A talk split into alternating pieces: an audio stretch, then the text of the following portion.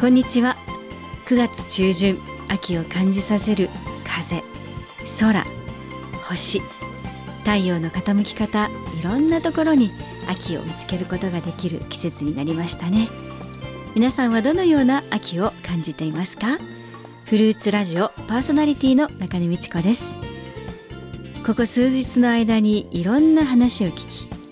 ちょっとした体験をして私の頭はクエスチョンがつも行き巡り何とも許せない思いになったり自分で解決できないことがこの世の中には多くあることを改めて実感し人間の弱さ無力さ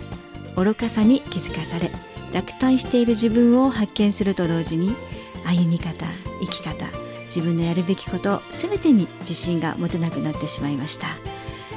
えまず私を落胆させてしまった一つの原因は人と自分を比べてしまったことです。本当にちょっとしたことですがあることで人と比較し落ち込んでいました。気にしないようにしようと自分の心をごまかして別にそのことについて私は何も思っていませんよと心に偽っていることに気づきません。その起こった心の出来事について面と向かうのではなくうまくその嫌な思いをごまかして通り過ぎようとしていました。しかしこの出来事で丸一日思い悩みもうすでに煩いにまで至ってしまい神に向かい純粋に祈ることができなくなっていました私の心の中はとうとう不平不満でいっぱいになり次に、えー、起こった出来事について他の人のせいにしてしまうことで必死に平安を得ようともがいている自分がいました。えー、そして、えー、私を落胆させたもう一つのことは神の御心のままにと祈りながら日常を語る唇は自己中心に満ちていて他人を批判したり裁いている自分がいることでした。人は心の中にあることをどんなに隠しても言葉の端々にその隠れているものが出てきます。必ず、必ず心にあるものが外に出て行って人を怪我してしまいます。そのことに気づいた時、かなり落ち込みましたね。えー、ヨハネの福音書21章15節から22節の中に、死から復活したイエス様がペトルに対して3度、ヨハネのごシモン、あなたは私を愛しますか？と言われる箇所があります。ここはイエス様とペテロの気持ちが交差して何とも胸が苦しくなる箇所ですがその同じ箇所でイエス様はペテロに私に従いなさいとも言われました。するとペテロは同じ弟子仲間を指してこの人はどうですかと聞くシーンがあります。それに対してイエス様はそれがあなたに何の関わりがありますか？あなたは私に従いなさいと言われます。それはイエス様はペテロが人と自分を比べたことに対してそこには何の意味もないことをズバリ言い放ちあなたは私に従いなさいとシンプルに言っていることはとても印象的なところです。人間的な考え方、魂、つまり感情の部分はいつも他人との比較をしたがります。それが人の考えなのです。マルコの福音書7章21節22 21節20節21節には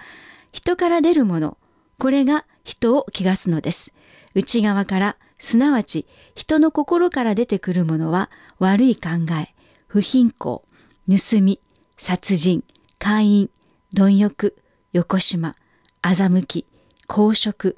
妬みそしり高ぶり愚か愚かさでありこれらの悪は皆内側から出て人を汚すのです。そのこともすべて魂。人間的な考えから出てくるものでありそこに神様は働くことができません神様は偽りのない方であり正義な方ですからそのような、えー、悪に満ちた人の心の中から出てくる清くないものに賛同することができないのです。えー、私たちが御霊に導かれて歩もうとするなら私たちの心の中にあるものが主に属するものと反するものであるならそこでもがき苦しみがやってきます。そして自分を捨て自分の十字架を追い主に従うという自主的に選択することを迫られます。従うか従わないかそれは私たち、えー、自身にかかっていること私たちの側で決断すべきことですね、えー、私たちは主に祝福されたものになりたい主にあれこれもあれもこれもいただきたいと思いながらも私たちの心は主に明け渡すことができないままで主から何かもらえるかのように勘違いしていることがよくあります。私もその一人です。ですが主と交わる時主は私たちの心の在り方を正されます。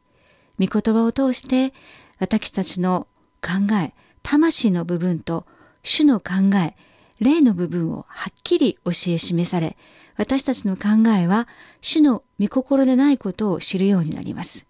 それを悟り主に従うこと主に自分自身を明け渡すことを選択するなら様々なしがらみから解放され本当に自由になれます。人と比較してストレスを感じたり人のいろいろな考えに左右され道を外れることはないでしょう。神の御言葉は私たちの心を光に照らし正しい義の道に導かれます。最後にヤコブヤコブ書からいくつか御言葉を分かっちゃいます。ヤコブ4章3章3節16節では願っても受けられないのは自分の快楽のために使おうとして悪い動機で願うからです。むしろあなた方はこう言うべきです。主の御心なら私たちは生きていてこのことをまたあのことをしよう。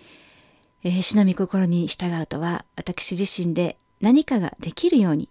何か知者のように何者かであるかのように思うことは高ぶることであり主の見前でへりくだり主が言われることのみを行うことそれがへりくだりです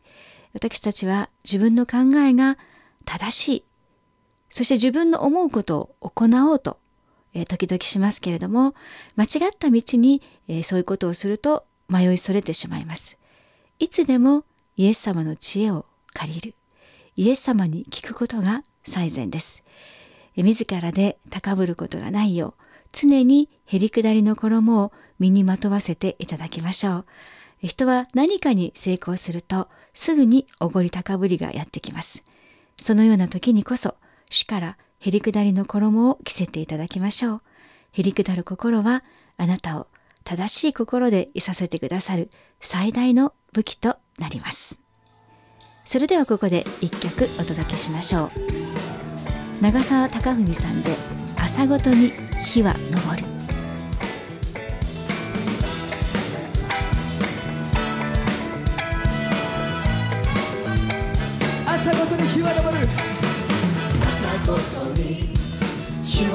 は昇る主の恵み溢れてる晴れの日も雨の日も主のことがいい日朝ごとに日は昇る朝ごとに日は昇る主の恵み溢れてる。そうです晴れの日も雨の日も主のこと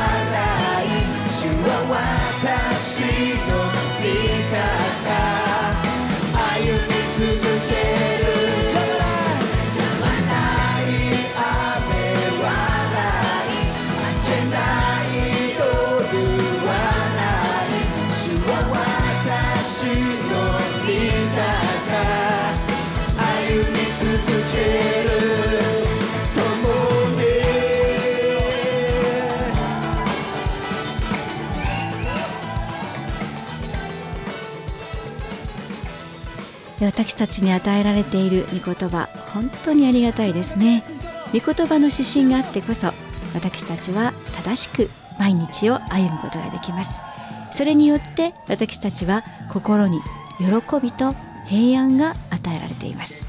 心から主に感謝しつつお別れの時間です。皆様の上に神様の豊かな祝福と恵み平安がありますようお祈りいたします。フルーツラジオこの番組はガブリエルステーキ。各社の提供。皆様のご支援でお送りいたしました。それではまた来週お会いいたしましょう。さようなら。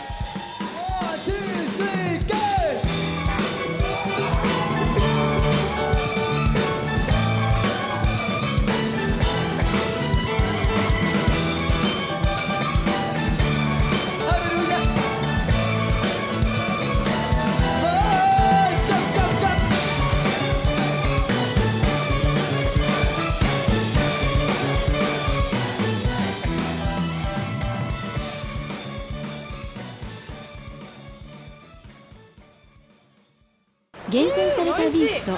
琉球アグー豚を特選オリジナルソースで堪能。海と夜景の見えるテラス。五感で味わう料理は極上です。レポアイランド内オークファッションビル2階ガブリエルステーキ